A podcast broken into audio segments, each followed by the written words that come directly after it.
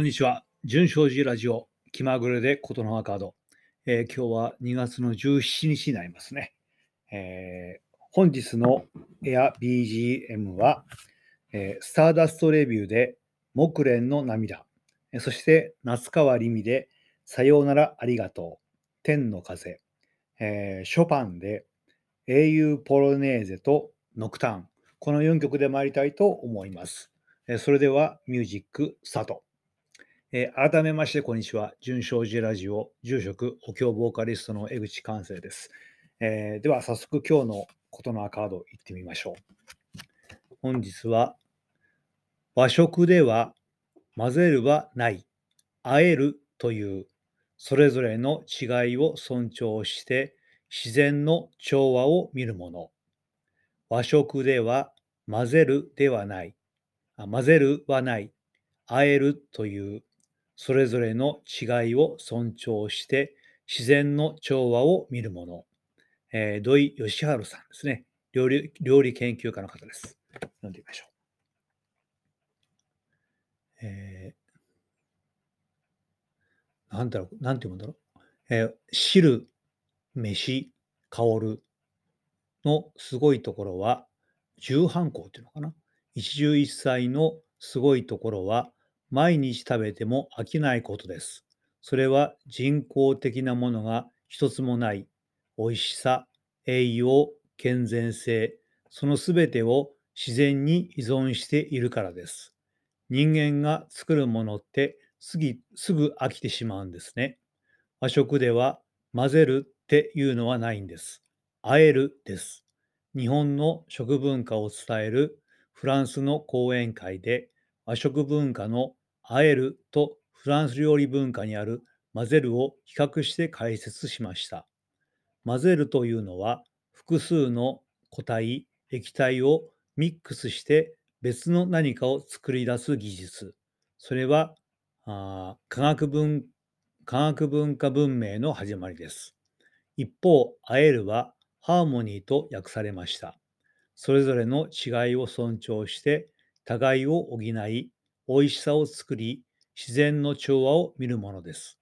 その違いをフランス人はとても面白がり、よく理解してくれました。ということですね。えー土井善原先生。あの、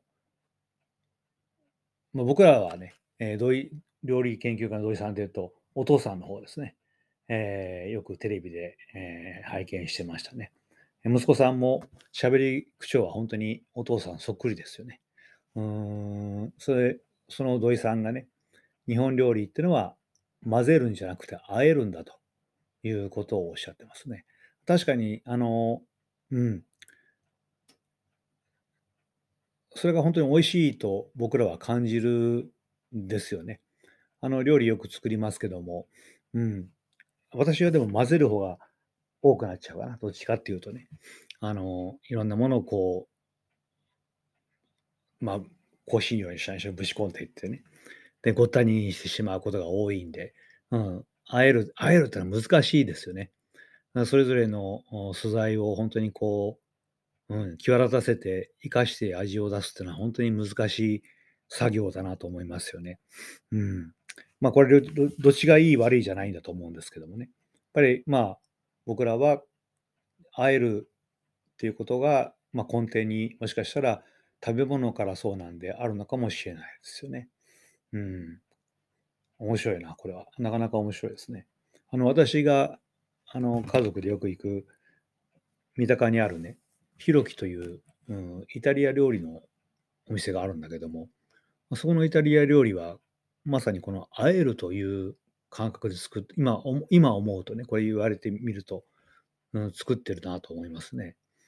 素材一つ一つが本当にこう、美味しい、美味しく、ね、お肉ならお肉、魚なら魚、美味しくできてるんでね。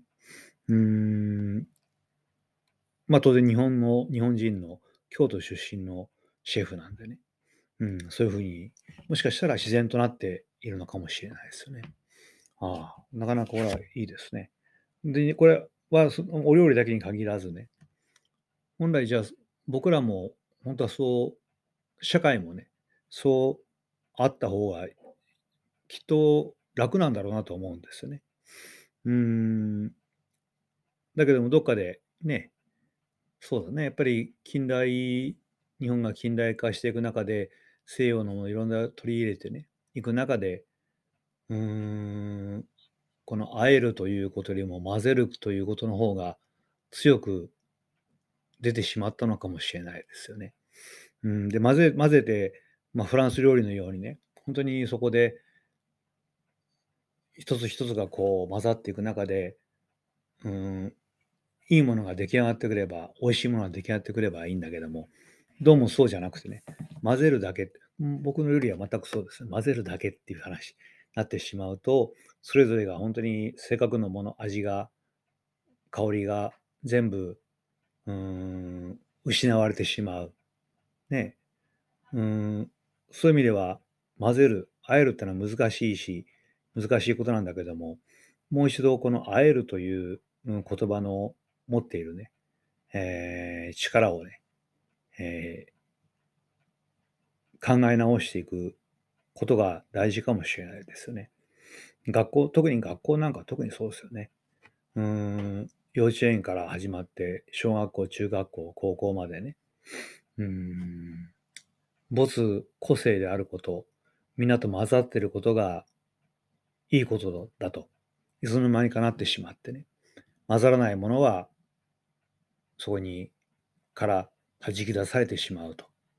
ね。うーん、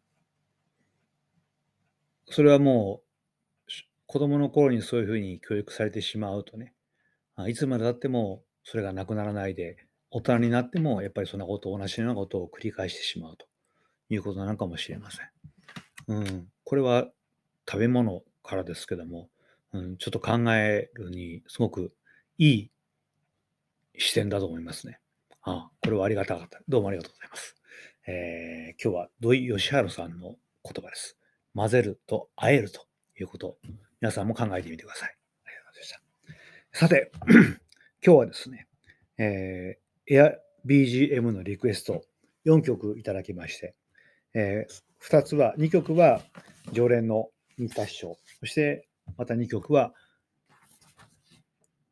常連の、やっぱり常連になりましたね。S さんからですね。えーちょっとお手がお便りも多少ありますのでやりましょう。まず、新田さんからね。えー妻の17回忌にはお世話になりました。いつの頃からか妻を思い出した時に聞くと、なんとなく落ち着く曲を2曲リクエストします。えーこちらがスターダストレビューの木蓮の涙。いいですよね、これはね。あ夏川りみのさようならありがとう。こちら僕は初めて聞いたんだけども、これまた本当に確かになんかこう心がね、えー落ち着く曲ですね。ありがとうございます。えーそして、えー S さんからは、えーこんにちは。先日より仏像覚像に伺って、お寺で楽しいひとときを過ごさせていただいております。14日、月曜日もお寺に伺うのを楽しみにしておりましたが、13日日曜日にモデルナのワクチンを接種しましたら、大変な副反応が出てしまい、残念ながらお休みせざるを得ませんでした。接種当日は大したことはなかったのですが、次の日の朝から熱が37.5度あり、バファリンやカロナールを飲んでも下がらず、ただただベッドに横になっていました。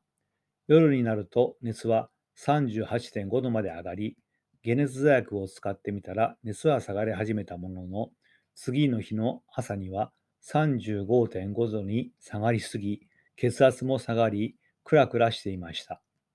温かいうどんを食べたり、生姜たっぷりの紅茶を飲んだりして、やっと夕方、なんとか元の感じに戻りました。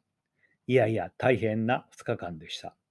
えーご住職が副反応が楽しみとラジオで言ってらっしゃいましたが、とんでもない。私のようになったら大変ですわよ。笑い。えー、AirBGM のリクエストをします。ショパンの英雄ボロネーゼとノクターンです。若い頃、神田淡路町の銀行に勤めておりまして、近くにショパンという喫茶店がありました。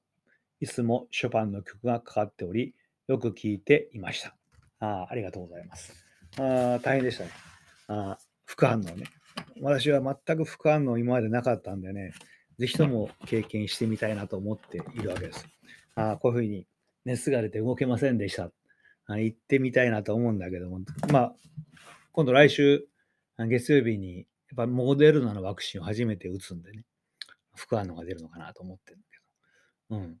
えー、未経験のことってのは楽しみだなと思いますね。えー、リクエストの英雄ボロネーゼ。ボロネーゼっていうと私は、あ曲はパッと思い浮かばずに、あスパゲティの、えー、ミートソースが思い浮かんでしまうという低たらくで、あショパンと聞いてもね、なかなかそうですね、あ普段なかなかクラシック、最近ね、ラジオでクラシックよく流れてるのは聞いてるんですけども、曲まではわからないですし、えー、誰が、どれがショパンで、どれが、えー、ベートーベンで、どれがモーサルとかさっぱりわからないですけど、あの、あのラジオで聞いラジオで聞いていいですね。あの、昨日、運転免許の書き換えに行ったんですよ。で、まあ、相変わらずね、違反があったんで、あの、免許試験場にね、えー、講習を受けに行って、2時間の講習を受けるんですね。えー、話を聞いて、まあ、VTR 見てね。で最後にね、あ安全て、うん、適正検査かな。あまあ、検査っていうことなくて、あの丸×式のね、質問に答えていって、丸つけたり×つけたりしていって、で、あなたはこういう性格なんで気をつけましょうという結果が出るわけです。で、それやってね、で、まあ、前からそれある、ある。で、やるたんびにね、まあ、若い頃からそうなんですけども、うん、安全運転に適さないということはずっと出てる、出てた。まあ、それ分かってたんだけども、まあ、それでも毎回楽しみにそれもやってるんですよ。で、今回も、まあ、相変わらず適適さないですね。特に適さない度合いが多くなりましたね。あこれはまさに、まあ、じじいになって、あ自分勝手になってきたんだなと。あよく妻からも頑固じじいと言われるんでね、えー、わがまま頑固じじいになってきたんだなってのはよくわかりますね。えー、何の話をしてたんだっけ？こうやって話はわかんなくなっちゃうんだよね。えー、そう、まあ、とりあえず、それで、えー、運転免許の更新に行ったんです。で、そうやって、まあ、運転、安全運転には適さないと。安全運転適さないってちゃんとそうやって言われる、言われるという結果が出るとね、ああ、これはやっぱり日頃の運転気をつけなきゃなと思う。ね。で、やっぱね、運転してても、まあ前にも言ったけども、夜中走ってて、かっこいいジャズが流れてるとね、なんとなく、うん、ね、気分はジャンポール・ベルモンドになるなったりするんだけども、ね、あまあ、そんなもんなんだけども、あの、さっき出てきたクラシックかかってるとね、なんかこう、ゆったりとした気持ちで運転できることが多いです。まあ、クラシックの曲にもよりますよ。中にはとんでもなく、クラシックの曲って本当すごいですよね。えー、人間の感情をコントロールする力が強いのかね。うん。中にはもう聞いてて疲れちゃうなのもありますしね。うん。そういう意味では、まあ、詳しくて面白いなと思うんだけども、なかなかね、まあ、一曲一曲長いっていうのもあるし、うん、ちゃんと聞く機会もないっていうのもあるんだけども、うん、今後は少しこっちの方も聞いていければなと思っています。うん、相変わらずね、話すことないないんだけども、さっきで言った、あの、さっき言った通り、で、まあ、なんかの機会で、えー、自分の中から出てこないんだけども、お前こうだよなっていうふうに気を、気がつかせてくれるものは結構たくさんあるんですね。それを言ったら、日常の生活の中にも結構あったりするわけですよ。で、まあ中にはそんなことはねえよって、えー、反発する心も当然あるんだけども、事実は全くその通りだということは圧倒的に多いですね。で、僕らはそあのお経をお務めするっていうのは、毎日ね、えーお勤めするっていうのはそういうことのようですね。なかなか自分自身の中には、そうやって自分自身を客観的に批判したり、えーまた肯定したり、見たりすることができないんだけども、うん、お経の言葉に必ずそういうものがあってる。だから、まあ、あのーお釈迦様はね、えー仏法、仏の教えをよりどころとしなさいとおっしゃったんだと思うんですね。うん、自分は当然生きてる以上は自分自身に頼って生きていくしかないんだけども、ね。だけども、それだけだとどうしても、もうまあ自分勝手になっていかざるを得ないんでね。